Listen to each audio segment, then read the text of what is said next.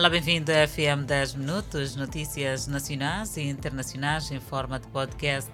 Poderá acompanhar o desenvolvimento destas e outras quando pontualmente forem 19 horas e 45 minutos no Fala Moçambique, com as apresentadoras Adelaide Isabel e também Danissa Moiane. Seguimos com a atualidade nacional e para falarmos do ano letivo 2022.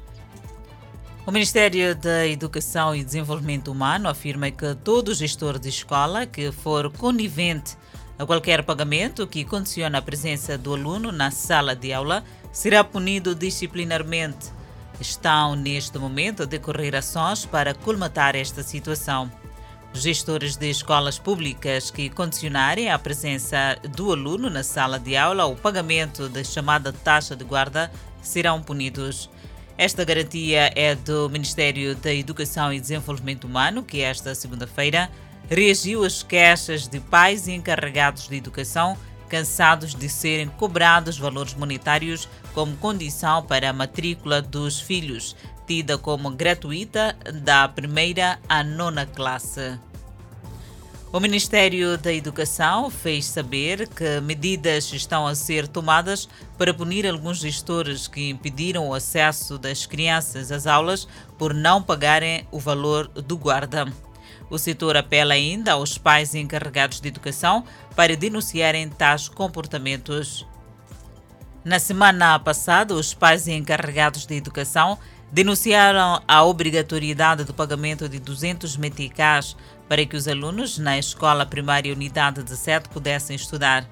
O Ministério da Educação e Desenvolvimento Humano fez saber que o ensino até nona classe é voluntário e que as contribuições dos pais para a melhoria da escola são voluntárias e em nada estão relacionadas com as matrículas.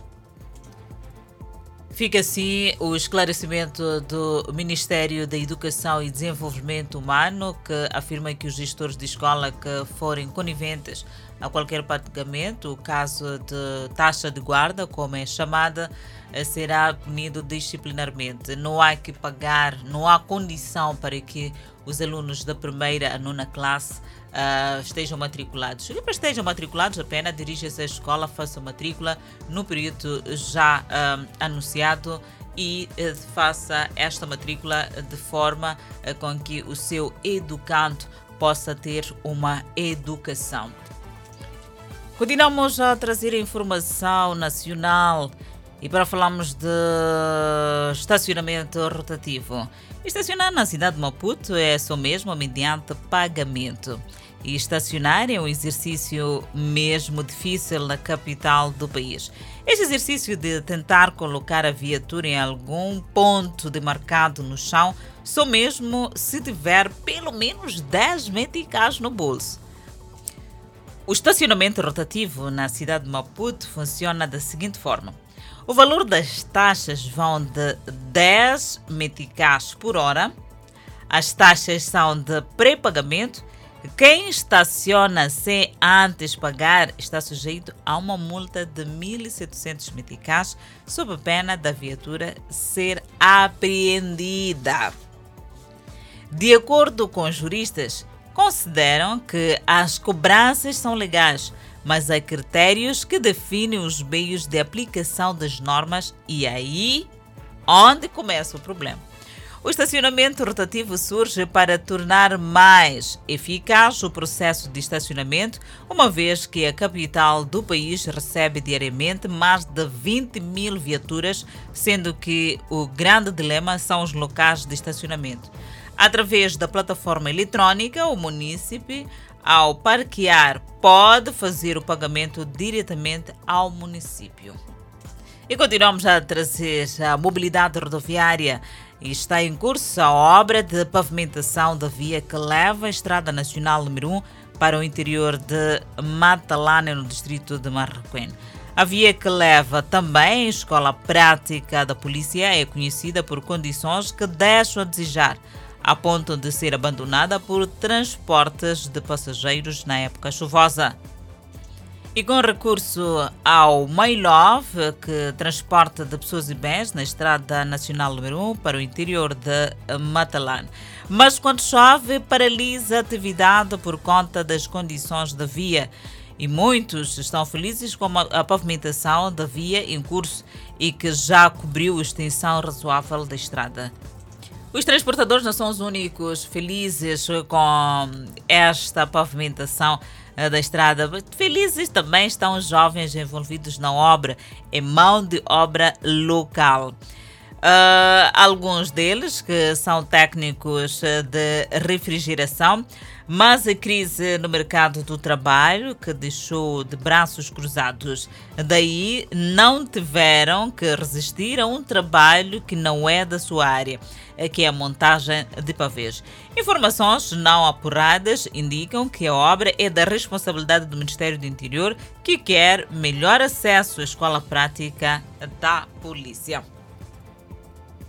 Bem, haja esta obra, afinal de contas, vai beneficiar não só a escola prática da polícia, mas também vai beneficiar a toda a comunidade daquela zona. E seguimos com mais atualidade para falarmos de novos chapas. Cidadãos usam suas viaturas particulares para fazer o transporte de passageiros na cidade de Maputo, devido à dinâmica imposta pela Covid-19. No caso, a maior parte destas pessoas que praticam esta atividade perderam o emprego e o valor cobrado é mesmo dos semicoletivos. À primeira vista, parece viaturas particulares estacionadas. Com mais atenção, constata-se eh, que afinal são chapas, chapas turismo neste caso. Com a inclusão da pandemia da Covid-19, há quem viu-se obrigado a reventar-se colocando na estrada o seu meio de transporte.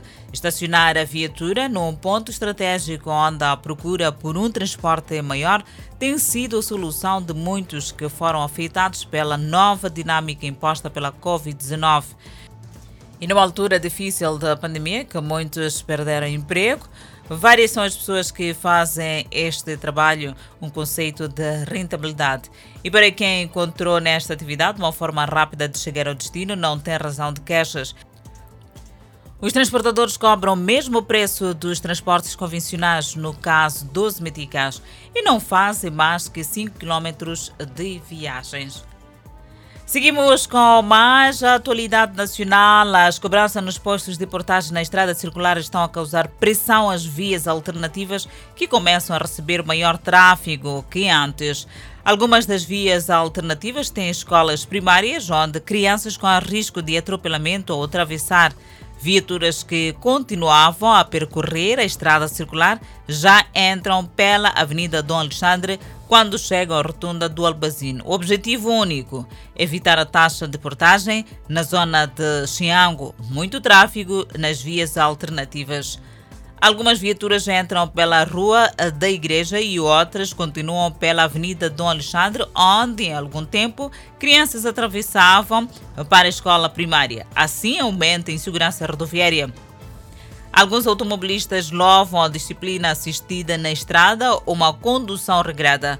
Por isso, não há registro até agora de atropelamentos. As vias alternativas para os que fogem da portagem da Matolagar não oferecem boas condições de mobilidade. Nem todos estão contra as cobranças, mas querem responsabilidade por parte da concessionária.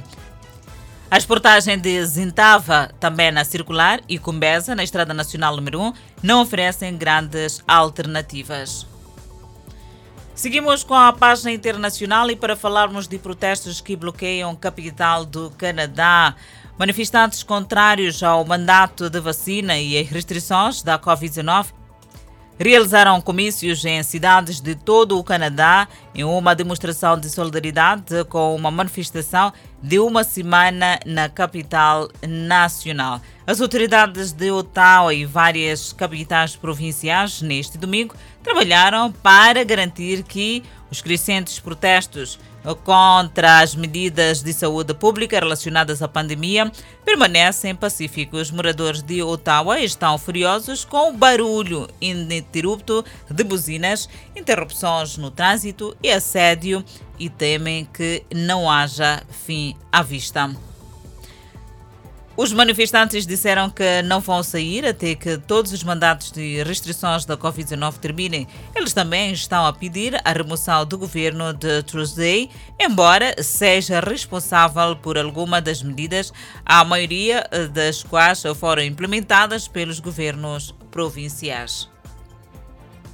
E desta maneira colocamos ponto final ao FM 10 Minutos. Obrigada pela atenção dispensada. Voltamos a cruzar a antena numa próxima oportunidade.